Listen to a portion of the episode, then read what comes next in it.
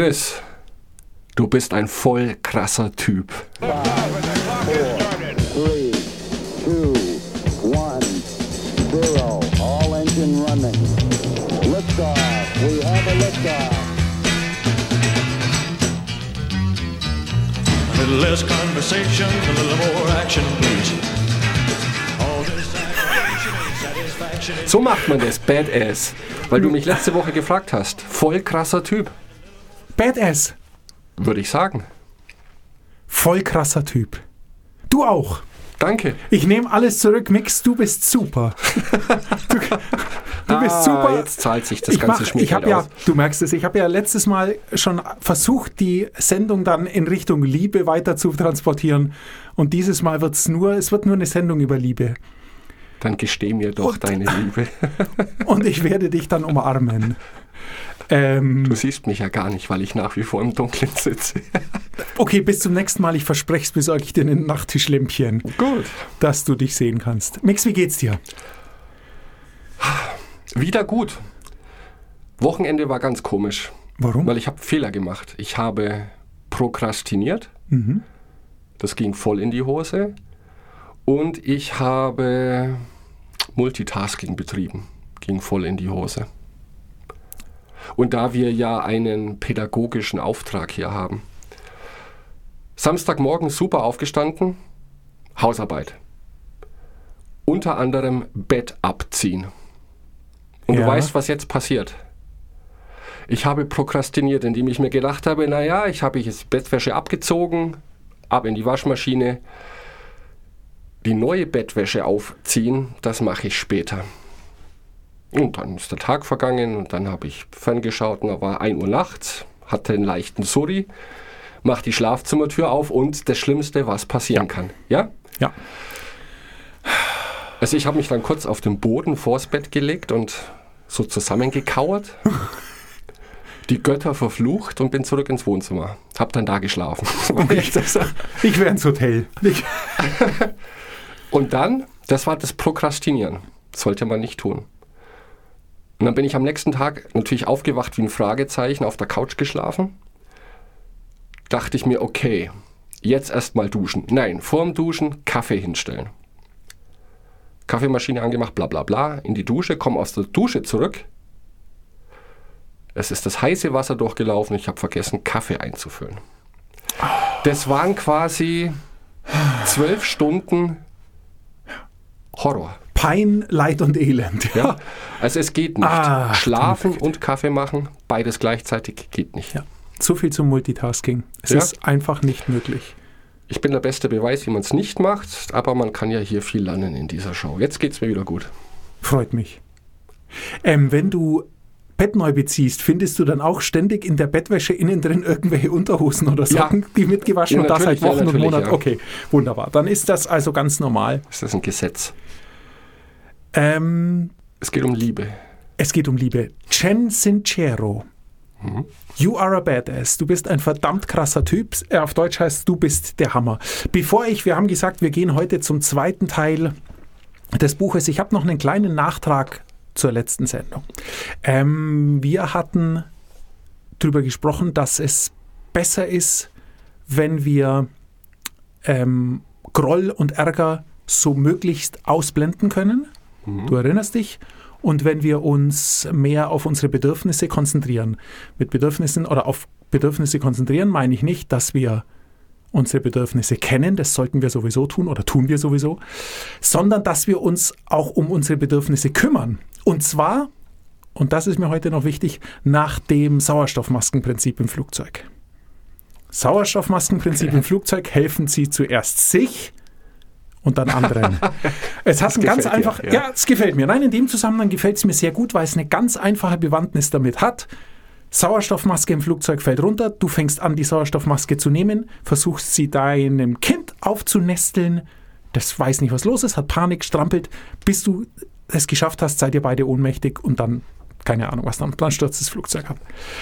Ähm, deshalb erst die eigene Sauerstoffmaske aufsetzen, dann bist du safe und kannst dich sicher um andere kümmern. Und bei Bedürfnissen, glaube ich, ist es ganz genauso. Es bringt dir nichts, wenn du dich nur Und das meine ich ganz ernst. Das Ja, klingt ja. jetzt sehr lustig, aber ich meine es wirklich, wirklich todernst. Also es bringt überhaupt nichts, sich immer Gedanken zu machen, ah, was mag der und wie könnte ich ihm es noch angenehmer machen und kann ich da nicht drauf Rücksicht nehmen und da, da, da, da, da. Man soll kein totaler Egoist werden, aber es hat keinen Zweck, wenn man sich nicht um sich selbst kümmert. In welcher Form auch immer. Sei es Entspannung, sei es einfach auf ja, seine eigenen Bedürfnisse ähm, hören. Ja, und auch da, ich ich meine, ähm, all Dinge, die ich ja schon gesagt habe, es ist ein wunderbares und sehr lässig geschriebenes Buch, ähm, das einem eben genau an die Richtung oder in die Richtung immer wieder ein klein wenig einen Schubs gibt. Und ich habe zum Thema Ärger und Wut, das will ich nämlich heute noch loswerden, noch zwei Zitate in dem Buch gefunden, die einfach zu gut sind. Und zwar zum ersten. Vergebung hat nichts damit zu tun, nett zum anderen zu sein. Es bedeutet vielmehr, nett zu sich selbst zu sein. Und es stimmt. Weißt du, was mir dazu einfällt? Wir haben es, glaube ich, sogar in dieser Sendung schon mal diskutiert. Du wirst im Straßenverkehr geschnitten und hupst. Wie man das so tut. Genau. Und genau da sehe ich den Satz. Was passiert? Du wirst geschnitten und hupst. Es geht ja nicht darum, dass du dem anderen zu einem besseren Menschen machen willst. Es wird auch nicht passieren. Der andere wird nicht denken, ach du liebe Güte, jetzt habe ich den geschnitten, sondern der wird sich denken, heul doch, du Lauch, und fährt weiter. Du Lauch. Ja, das sagt man jetzt so. Nix, das sagt man jetzt so. Ja, ich bin raus aus dieser Jugendsprache. Ja, okay. Aber du kannst, ich kann dir da noch nachher Du nach bist der echt ein Sendung. voll krasser Typ. Ähm, heul doch, du Heulsuse, okay? Machen Okay, wir so. das verstehe ich wieder. Ja. Und ganz im Gegenteil, durch das Hupen wirst du nur dich noch mehr aufregen. Und wenn du Ja. locker bist und cool bist und dir denkst, Mist, vielleicht hat der gerade einen Anruf bekommen aus dem Krankenhaus, dass seine Tochter vom Fahrrad runtergeholt wurde. Oder vielleicht ist der gerade gefeuert worden und auf 180 und hat Angst um sein Leben und seine Zukunft. Dann werde ich doch lieber geschnitten, als in so einer beschissenen Situation zu sein. Schwuppsdiwupps ist die Luft raus. Und du kannst dich wieder auf den Podcast konzentrieren, den du hörst, oder dir überlegen, was es zu Abend gibt oder was auch immer. Aber du hast keinen Stress mehr. Der Satz ist super. Vergeben heißt nicht, nett zu anderen zu sein, sondern es heißt, nett zu sich selbst zu sein. Finde ich einen ganz großen Satz, steht in dem Buch. Deshalb wollte ich ihn noch. Ähm, Das ist sehr schön. Wir könnten uns vielleicht darauf einigen, statt zu hupen, in Zukunft Handküsse zu verteilen. ja. Ich glaube, das ärgert die anderen viel mehr. Ja, jetzt willst du sie ja doch ärgern. jetzt kommt das wahre jetzt die Gesicht. Wahre, ah. Nein, ich muss, Also, ich, ich nein, ich muss schon- sofort wieder zur Liebe zurück. Dieses andere Menschen mit deiner Freundlichkeit vor den Kopf stoßen, in Anführungszeichen. Weil damit können viele Menschen gar nicht umgehen. Wenn du ausgesprochen höflich und nett zu anderen Menschen bist, obwohl die das nicht zu dir sind. Das stößt, glaube ich, viel mehr Menschen vor den Kopf und bringt sie vielleicht zum Nachdenken, als auf Pampigkeit mit Pampigkeit zu reagieren. Ja. Auf Pampigkeit mit Pampigkeit zu reagieren, hat noch nie zu einem Ergebnis geführt. Gebe ich dir recht. Sehr schön. Zweiter Satz, pass auf, es wird noch besser. An Groll festzuhalten ist, als würde man Gift nehmen und darauf warten, dass die Feinde sterben. Ja, oh, das ist groß. Das ist ganz groß. Das ist ganz groß, man kann eigentlich gar nichts dazu sagen. Wobei manchmal schon sehr schön ist, Groll zu hegen gegen jemanden. Die Frage ist, warum? Es ist eine gute Frage, weil mir schwirrt es auch im Kopf rum. Es geht manchmal nicht anders, als dass man Ich nach glaube- einer Situation, die einen aufregt, auch noch nachhaltig genervt einer anderen Person gegenüber ist. Es geht, man kann es nicht. Selbst Gandhi schafft es nicht, oder? Oder hat es nicht geschafft. Ich weiß es nicht. Ich glaube, und manchen Menschen ein Leben lang gegenüber Groll zu hegen, gut, da muss schon viel passiert sein. Aber ich glaube, dass wenn man selber, gibt es eine Alternative für Groll hegen? Das klingt gar so. Ja, es klingt schon Alt. so schlimm und alt und blöd, wie es Ja. eigentlich ist. Ich glaube, man möchte sich dadurch in eine Position bringen, in eine überlegene Position bringen. Ich bin viel besser als du. Was eigentlich auch nie stimmt. Aber ich glaube, dieses extreme sich verbeißen in Dinge, die andere Menschen mir angetan haben, meinetwegen auch angetan in Anführungszeichen. Weil wenn man ehrlich ist, sind viele dieser Dinge, so geht's mir, die mich an anderen Menschen wahnsinnig machen die habe ich selber in mir auch. Und ich bin lieber dann sauer auf andere, psychologisch betrachtet, als auf mich. Ja, kann sein, aber wenn ich, wenn ich ganz ehrlich in mich reinschaue, dann weiß ich nicht, ob es darum geht, sich überlegen zu fühlen, sondern es ist eher so eine völlig irrationale, also in dieser Situation natürlich nicht, aber jetzt so betrachtet, wenn ich es mit dir diskutiere, eine völlig irrationale Art oder ein Bedürfnis, jetzt in irgendeiner Form bemitleidet zu werden oder dem anderen irgendwie aufs Auge zu drücken, schau, mir geht es jetzt schlecht, weil du ein schlechter Mensch bist. Also diese Art, weißt du, was ich meine? Ich weiß jetzt nicht genau, ob ich es Ja, richtig ja. ausdrücken kann, aber so, man will sich selbst in so eine, ja, ich weiß gar nicht, was man will, Wir aber meinen, glaube ich, dasselbe. Ich, ich meinte auch eine moralische Überlegenheit. So dieses Ich bin, du hast mir wehgetan, du hast mich verletzt. Ja, es ist ein bisschen Selbstmitleid, ein bisschen mit dem Finger auf andere zeigen, sich dadurch vielleicht besser fühlen. Aber die Lösung ist natürlich, wenn man, oder es ist meine Lösung, ich versuche solche Menschen, also solchen Menschen potenziell komplett aus dem Weg zu gehen was nicht immer möglich ist. Aber im privaten Umfall, Umfeld ist es definitiv möglich. Jetzt kein Streit, gar nichts, sondern einfach umdrehen und gehen und zu sagen, dass diese Person ist ein Energieräuber, ein Zeiträuber und es macht keinen Sinn, es ergibt keinen Sinn, Entschuldigung, es ergibt keinen Sinn, mich an dieser Person zu reiben. was dir nur dann gelingt, wenn dir die Person nicht wichtig ist, weil selbst die Personen, die man Ja, liebt und natürlich. die wichtig sind, Natürlich, die man Groll und dann hilft, wie leider so oft, nur cool bleiben und reden, miteinander reden, dann hat man am Abend wieder ein Glas Bier in der Hand und stößt an und es wird fröhlich, immer. Geht gar nicht anders, wenn man drüber redet.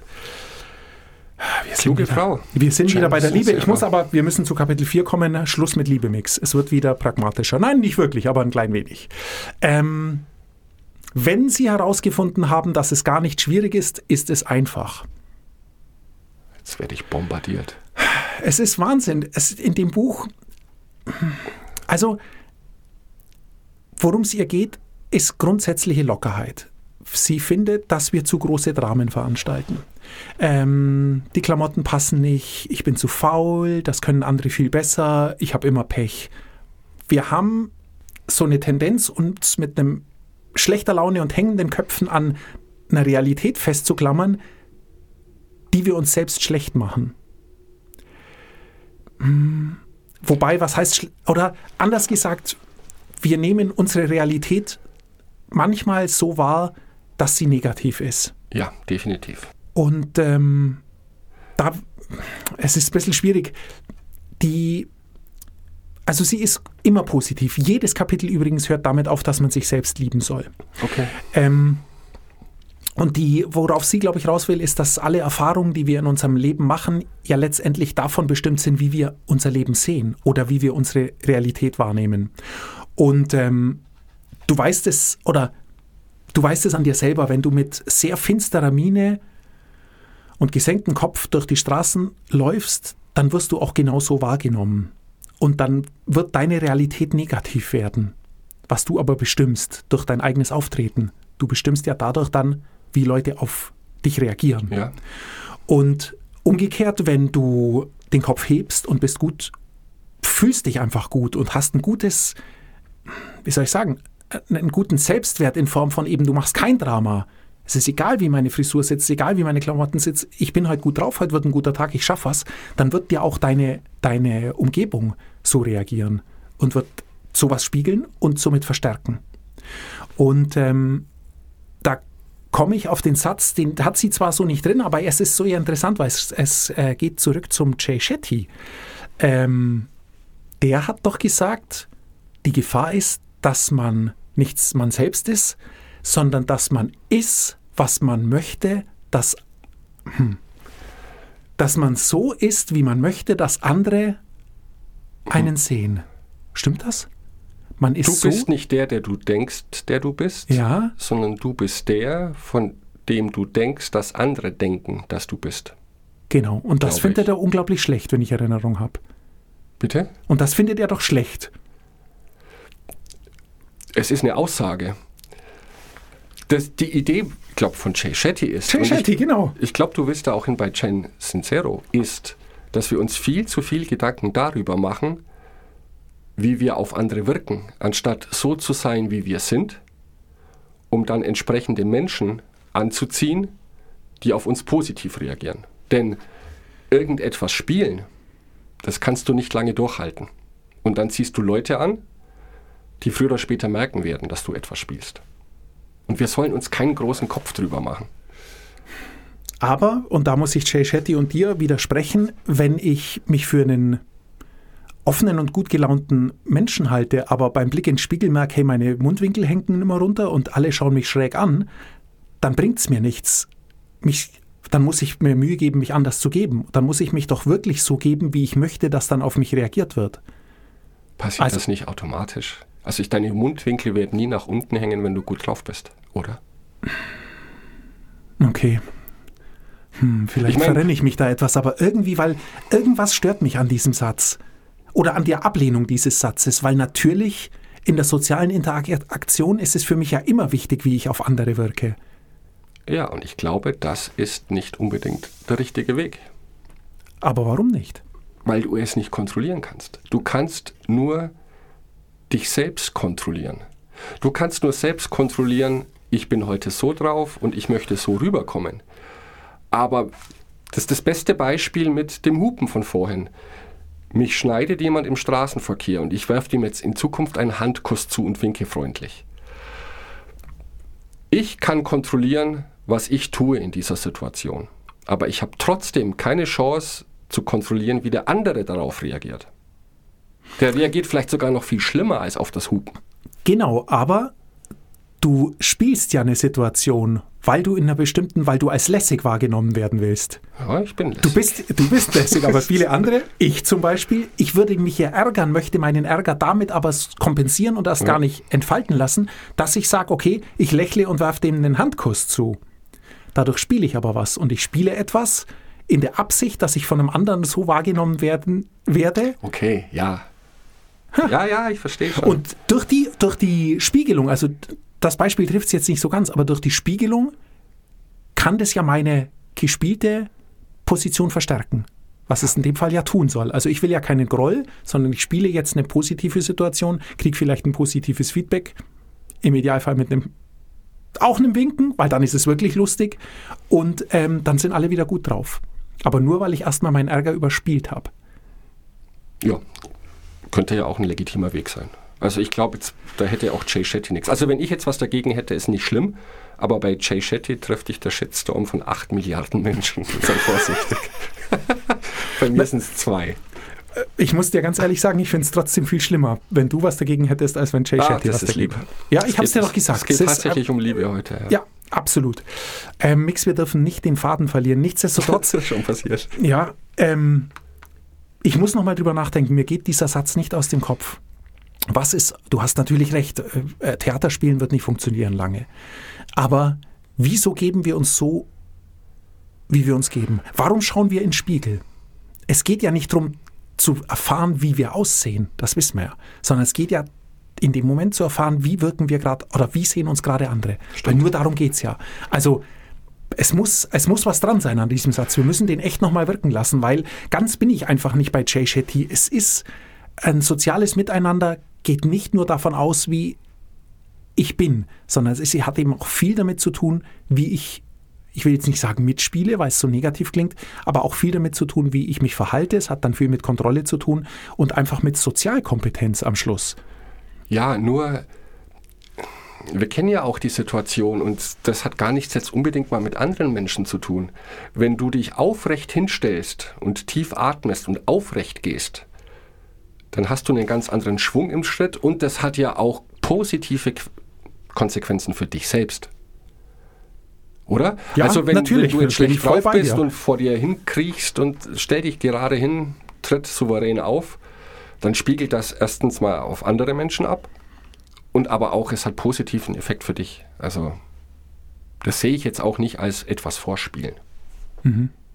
Okay. Nichtsdestotrotz, wir lassen den Satz noch etwas wirken. Vielleicht kommen wir nochmal irgendwann. Vielleicht stimmt er auch gar nicht so, wie ich ihn zitiert habe. Zurück zum Buchmix.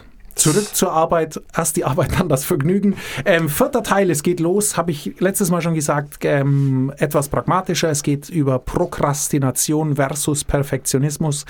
Ähm, sie sieht Prokrastination, das schneide ich nur kurz an, wir haben es schon so oft besprochen, als ein klein wenig was anderes. Nämlich wir prokrastinieren auch, wenn wir denken, wir sind nicht qualifiziert, ähm, irgendwas zu tun oder wir zu ängstlich sind, irgendwas zu tun und stattdessen etwas anderes tun. Auch ein sehr interessanter Aspekt von Prokrastination, ähm, den ich so noch gar nicht auf dem Schirm habe, aber der sicher stimmt. Und ähm, dann ihr nächstes großes Thema ist das Thema Angst. Oh. Angst ist ein Wikipedia. Ich habe geschaut, was Angst ist. Ja, ist gut, finde ich gut. Angst ist ein Grundgefühl, das sich in als bedrohlich empfundenen Situationen als Besorgnis und unlustbetonte Erregung äußert. Auslöser können dabei etwa Bedrohungen, körperliche, der körperlichen Unversehrtheit, der Selbstachtung oder des Selbstbildes sein. Sehr interessant. Zum einen finde ich schon mal diese verschrobene Sprache in Lexika so komisch und zum anderen finde ich es cool, dass Angst hier mit Unversehrtheit, körperlicher, klar, Selbstachtung und Selbstbildnis der Bedrohung dieser drei Aspekte, weil es, das war vor 500 Jahren anders. Ich denke, da hat sich mehr auf die körperliche Unversehrtheit beschränkt. Angst, Säbelzahntiger, der denke ich. dir her ist. Und jetzt ist es anders. Und ähm, darum sprechen wir jetzt über Angstmix. Wovor hast du Angst? Gibt es etwas, Viele wovor Dinge. du Angst hast? Ich mag Spinnen nicht, aber ich weiß jetzt nicht, ob das auch wirklich Angst wäre. Aber Angst sicherlich, und da hatten wir auch schon drüber gesprochen, sich, und wie hast du das vorhin genannt, oder Wikipedia, des Selbstbildnisses, die Verletzung des Selbstbildnisses? Äh, warte kurz. Ähm, Auslöser können dabei erwartete Bedrohungen etwa der Körper, körperlichen Unversehrtheit, der Selbstachtung oder des Selbstbildes sein. Selbstbild. Da bin ich voll dabei. Ich habe das ja auch schon mal angesprochen, dass ich viele Dinge bereits in die Öffentlichkeit gestellt habe, egal wie groß diese Öffentlichkeit ist, und dass es mir nach wie vor wehtut, ergo ich davor auch Angst habe, ähm, mit böser Kritik leben zu müssen. Und da hat sie einen Tipp für dich. Das ist gut. Ja, sie Ja. hat fünf ganz konkrete Tipps, mit Angst umzugehen. Sehr interessant. Lass mich noch mal eine kleine, äh, einen kleinen Umweg dorthin machen. Denn zuerst spricht sie über Angst, mit der wir, mit Art von Angst, mit der wir andere bremsen. Angenommen, du sagst mir, Chris, ich mache ein Sabbatical, um auf den Mount Everest zu steigen. Dann könnte es sein, dass ich sage, mache ich auch. Ich komme mit. Aber wahrscheinlicher ist, dass ich sage, Mix, bist du wahnsinnig. Überlegst dir gut, du wirst Höhenkrankheit bekommen, du wirst erfrieren, du wirst dann verhungern und in 2000 Im zweiten Jahren ja. und in 2000 Jahren auftauen und als Yeti durch die Stadt getrieben. Ähm, worum geht's ihr? Sie spricht von dem Krabbenkorb-Phänomen, dass wenn du einen Korb voll lebender Krabben hast, die könnten einfach hinauskriechen, aber sobald eine sich auf den Weg macht, wird sie von den anderen heruntergezogen. Krabbenkorbphänomen. Stimmt übrigens nicht. Ich habe es gegoogelt, stimmt so nicht. Es ist nur eine Metapher. Gut. Ähm, macht aber, Aber sehr nichts. eindringlich. Es ist eine sehr eindringliche Metapher und es stimmt natürlich, dass wir sozusagen andere mit unserer Sorge und unseren Ängsten, unseren eigenen Ängsten und unseren Sorgen, weil wenn du auf den Mount Everest willst und ich sage, mach das bloß nicht, du wirst sterben, heißt das ja nur, dass ich es mir nicht zutrauen würde und ich Angst habe zu sterben und das dann auf dich projiziere. Das heißt also, dass wir sozusagen unter dem Vorwand den anderen beschützen oder ihm was Gutes tun wollen, ihn eher mit einer Angst und einer überschütten und seine Motivation rauben. Anstatt im ihn zu positiven unterstützen. Sinn. Also, Natürlich, in, aber man es gut meint. wenn man es gut meint, So wie aber Eltern. Steig nicht auf das Skateboard oder sei vorsichtig, setz den Helm auf. Das sind ja natürliche Reaktionen, wenn jemand, den du sehr magst, in deinen Augen potenziell sich in Gefahr begibt. Ganz genau, aber unsere, unsere Default ist, die Leute dann zu warnen und zwar immer dann, wenn wir diese Sache als Gefahr ansehen. Weil Ja. ich bin in meiner Kindheit viel Skateboard gefahren, jetzt sagen meine Töchter, sie wollen Skateboard fahren, dann kriegen sie ein Skateboard. Ganz einfach. Da komme ich nicht auf die Idee zu sagen, sei vorsichtig. Also beim besten Willen, das ist, das eine hat mit dem anderen ja nichts zu tun. Wenn die allerdings sagen, ich will Motocross fahren, was ich nicht kann, Aber auch möchte. Ich habe es versucht, ich habe es ist zu schlimm. hey, wenn dich die zehnjährigen Kinder mit einem Piss dich Opa von der Motocross-Strecke verscheuchen, dann lässt du es sein nach zwei Ja, das Versuchen. stimmt. Man hat ja ein bisschen zwar-. Selbstachtung. Ja, ein klein wenig ist übrig geblieben. Äh, schlimme Erfahrung. Aber das nur an der Seite. Also ähm, ihr geht es nur darum, dass wir auch da immer uns klar werden müssen, um was geht es uns? Wollen wir dem anderen wirklich helfen oder haben wir einfach selbst vor der Sache so viel Angst, ähm, dass wir es versuchen, dem anderen auszureden? Deshalb eben die Metapher mit den Krabben. Interessante Perspektive, habe ich auch so noch nie gesehen. Ähm, jetzt aber zu dir. Zu meinen Ängsten, Zu deinen Ängsten, genau. Ähm, genau das fasst sie nämlich auf, weil das ist eigentlich ähm, das Kernthema in dem Kapitel, dass es ihr darum geht, und zwar bezogen auf ein professionelles Umfeld, ähm, wie man mit Ängsten umgeht, genau wie du sie beschrieben hast. Also mit Ängsten, dass du zum Beispiel etwas geschrieben hast, veröffentlichen willst, aber Angst hast vor der Reaktion, die es auslösen wird. Fünf Dinge. Angst im Rückspiegel betrachten ist ihr erstes. Es sind alles fünf Hacks. Also wir kommen jetzt wieder zu unserem Grundkonzept der Sendung zurück. Es sind alles fünf gute Hacks, die wir wirklich behalten und ausprobieren können. Angst im Rückspiegel betrachten. Wovor hatte ich schon in der Vergangenheit große Angst und wie ist es dann wirklich gelaufen? Muss man nicht mehr viel dazu sagen. nicht so schlimm. Ganz Ja. genau. Die Wahrheit ist wahrscheinlich, es ist immer leichter gesagt als getan. Ich könnte mir jetzt hier in dem schönen, auf meiner Seite sehr hellen Studio gut vorstellen, mal im Zelt im Wald zu übernachten. Wenn ich dann bei Dämmerung im Wald stehe, sieht es wieder ganz anders aus. Also man muss das immer ein bisschen auf die Situation beziehen, aber grundsätzlich, ich glaube, diese Dinger im Hinterkopf zu haben, ist nie schlecht. Wenn du Angst vor was hast, denk einfach dran, was war denn in der Vergangenheit bei Dingen, vor denen ich Angst hatte und wie lief es dann letztendlich. Zweite Sache, sehr wichtig für deine, dein Beispiel, die Angst umdrehen. Sie sagt, man soll die Angst umdrehen. Jetzt hast du lange recherchiert und hast einen sehr langen, ausführlichen, speziellen Artikel geschrieben. Und du hast aber Angst, ihn zu veröffentlichen, weil du dir denkst, es gibt andere, die es besser können, oder ich habe vielleicht Fehler drin, vielleicht habe ich doch zu schlampig recherchiert, vielleicht hätte ich noch weitermachen sollen, was auch immer. Dreh die Angst um. Du veröffentlichst den Artikel nicht und schmeißt ihn einfach weg. Was denkst du dir dann? Wie blöd ist das auf einer Skala von 1 bis 10? Also diese Das ganze. Scheißarbeit. Nein, es ist eben nicht unfair, weil du dann dir klar wirst, hey, hey, halt mal. Ein Vierteljahr Arbeit, viel Ja. Recherche, viel mit Leuten telefoniert, viele Kontakte, viele Netzwerke strapaziert. Für nichts? Nein, nein, nein, nein, nein. Also auf einer Blödskala von 0 bis 10 ist es eine glatte 9. Das tue ich mir nicht an. Was ist der Schmerz, wenn es tatsächlich schief geht? Und wenn der eine 8 ist, dann weißt du, veröffentlichen. Weil der Schmerz, dann auf die Nase zu fallen, besser ist, als erst gar nicht auf den Zug aufgestiegen zu sein. Ja, da ist ja viel dran. Und jetzt denk noch an unsere letzte Sendung oder vorletzte mit der Testgruppe, die dir nahe steht. Dann weißt du wenigstens, es ist kein totaler Blödsinn. Und dann wird es immer welche geben. Aber auch das finde ich gut. Also die Angst umdrehen, Umdrehen. und einfach mal schauen, hey, dann lass es, dann lass ich's. Nur wie fühle ich mich dann? Ich lasse es, wie fühle ich mich dann? Kletter ich die Leiter vom Dreier wieder runter oder springe ich dann nicht doch? Was ist schlimmer? Gute Idee. Ähm,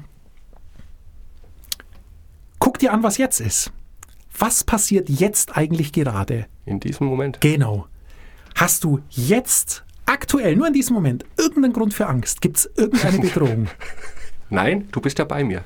Schau. Und ich habe auch keine Bedrohung, ich sehe dich ja nicht. Nein. Ähm, Gut, dass ich das Schneiden in der Hand habe hier bei dieser Show. Da fallen mir jetzt noch viele Dinge ein. stimmt, du kannst ja nachträglich Ich kann auch nachvertonen. Wahnsinn, ey, super. ähm, Nein, warum sollte ich jetzt Angst haben? Genau. Und dies, worauf sie will, ist, ähm, dass meistens unsere Angst einfach nur ein Gedankenexperiment ist für eine Situation, von der wir überhaupt noch nicht wissen, ob sie eintreten wird oder nicht.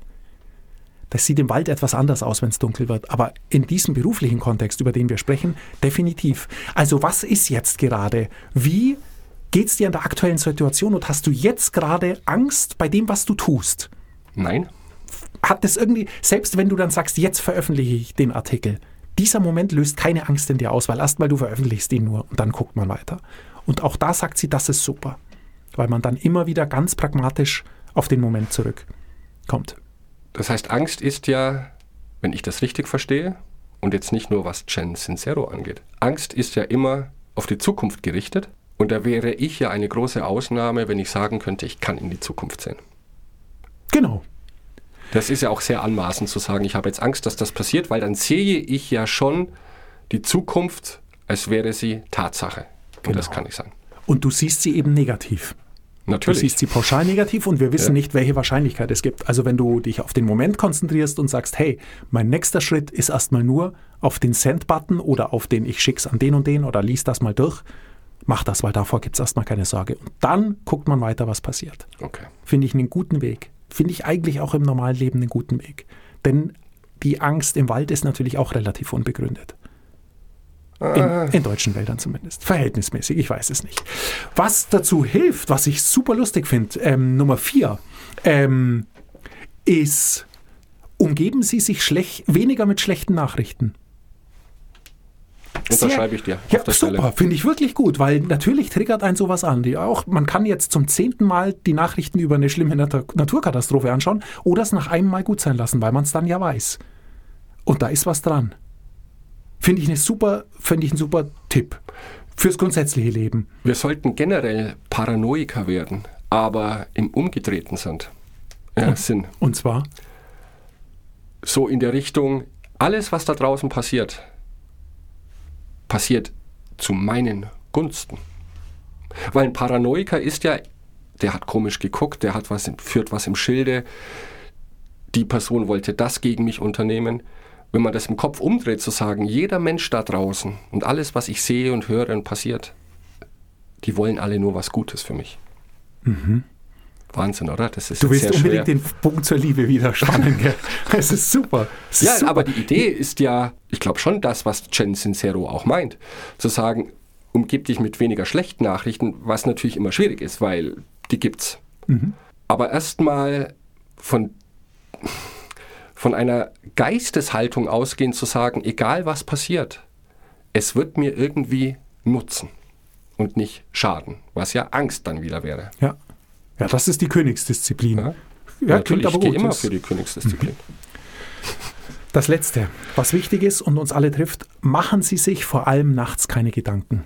Ja, Auch da muss man eigentlich nichts dazu sagen und es ist leider wieder etwas wie die Angst im Wald. Hier, es ist hell, wir sind wach, wir sind gut drauf, es gibt gleich eine Tasse Tee oder was auch immer, alles ist super. Wenn man nachts im Bett liegt, ist es ganz schlimm. Wir haben es aber bei der Traumsendung schon begründet, warum, hat ja ganz äh, körperliche, ähm, äh, körperliche Bewandtnis, was unsere Glückshormonausschüttung angeht. Ich würde da gern noch einen Schritt weiter gehen. Ähm, man soll sich grundsätzlich keine Gedanken, also wirklich aktiv verdrängen, wenn man nichts ändern kann. Wenn am du kann, liegst nachts im Bett, dann bringt es nichts, dir Gedanken über was zu machen, weil du kannst in der Situation nichts ändern. Wenn am Freitag am späten Nachmittag eine Kollegin oder ein Kollege zu dir ins Büro kommt und sagt, du Mix, ich will dir das Wochenende ja nicht versauen, aber dann sind zwei Dinge klar. Sie oder er will dir das Wochenende versauen und wird es auch schaffen. Also sag, schick ihn sofort weg. Hau die Tür zu und schick ihn sofort weg. Wenn ich Freitagabend nach Hause komme und da liegt ein sehr dicker Brief vom Finanzamt, dann öffne ich den nicht.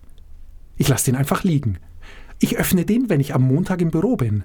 Weil egal was drin steht, es kann gut sein, dass ich meinen Steuerberater anrufen muss oder meine Steuerberaterin, je nachdem, oder dass ich beim Finanzamt anrufen muss oder dass ich sonst irgendeine Hilfe brauche. Vielleicht muss ich auch meine Anwältin anrufen. Das kann ich aber am Freitagabend nicht mehr. Nichts von allem. Wenn ich den Brief aber öffne und weiß, es gibt schlechte Nachrichten, dann ist das ganze Wochenende im Arsch. Okay. Ich kann aber nichts unternehmen, also lasse ich's. Und ähm, irgendwann sollte man den Brief vom Finanzamt natürlich öffnen. Äh, ich öffne sie gar nicht mehr, so. Aber grundsätzlich, also, aber du weißt, was ich meine. Nichts, brockt dir nichts ein, was du nicht auslöffeln kannst in dem Moment, weil es hilft nichts. Wozu? Wenn du Ja. einen schwierigen Kunden hast und du siehst am Freitagabend, vor du gehen willst, der hat eine Mail geschickt, die liest du auf keinen Fall mehr. Wenn es eine gute Nachricht ist, versüßt es dir den Montag, wenn du sie liest. Bei einer Scheißnachricht kannst dich sofort mit deinen Kolleginnen und Kollegen absprechen. Ihr könnt eine Entscheidung treffen oder du kannst bei mir anrufen und sagen, du, der Verlag hat so und so angerufen, das ist schiefgegangen, was auch immer. Also, da bin ich sehr dafür. Diesen Tipp finde ich groß. Nachts versuchen, es zu verdrängen. Konzentrier dich auf deinen Atem oder erzähl Schäfchen irgendwas. Aber es hat keinen Sinn. Im schlimmsten Fall muss man aufstehen und Fernsehen gucken. Oder das Bett beziehen. Oder das Bett beziehen. Auf der Couch schlafen, du Armer. Sehr krass. War meine freie Entscheidung. Ja, Und in dem Moment die richtige. es war die, aber du hast halt vorher bist du schon falsch abgebogen, weil was ich Ja. gar nicht verstehen kann, ist Sachen nicht zu Ende zu bringen in Ja, so einem Gott. Zusammenhang. Also ich verstehe es einfach nicht. Ich meine, du kannst doch nicht Bleib bei der anfangen. Liebe, bleib bei der Liebe. Nein, Nicht nein, nein, nein, schimpfen jetzt noch. Ach so. Nicht schimpfen. Wie kann man ein Bett abziehen und es dann nicht beziehen? Weißt du, was das, weißt, was das Problem ist? Du kannst Folgendes machen. Du kannst dir denken, mein Bett muss frisch bezogen werden, dann fühle ich mich wohl. Morgens, Samstagmorgen. Und dann kannst du das frische Bettzeug hinlegen. Dann kannst du rumdatteln. Eineinhalb Stunden später kannst du dann das alte Bettzeug abziehen und es liegen lassen. Nach wieder zwei Stunden, nach Mittagessen, nimmst du das alte Bettzeug dann und springst es runter zur Waschmaschine. Ja? Um 2 Uhr gehst du dann hoch und überziehst das Kopfkissen und die Matratze. Dann reicht es dir aber, dann telefonierst eine Weile und am 17 Uhr überziehst du dann das Bett. Dann rufe ich dich an und sag, du Mix, was hast du heute eigentlich gemacht? Dann wirst du sagen, du, ich habe den ganzen Tag Hausarbeit gemacht. So, aber in Wirklichkeit dauert natürlich Bett abziehen und beziehen nur 10 Minuten. Und du würdest dich gar nicht mehr daran erinnern, wenn wir abends telefonieren würden, hättest du es sofort in einen gemacht. Ja, Papa. Kannst du mir noch ein Workflow-Diagramm erstellen fürs nächste Mal? Mix, ich sag das doch nur, weil ich dich so lieb habe. Ich hab dich auch lieb. Bis nächstes Mal. Bis nächstes Mal.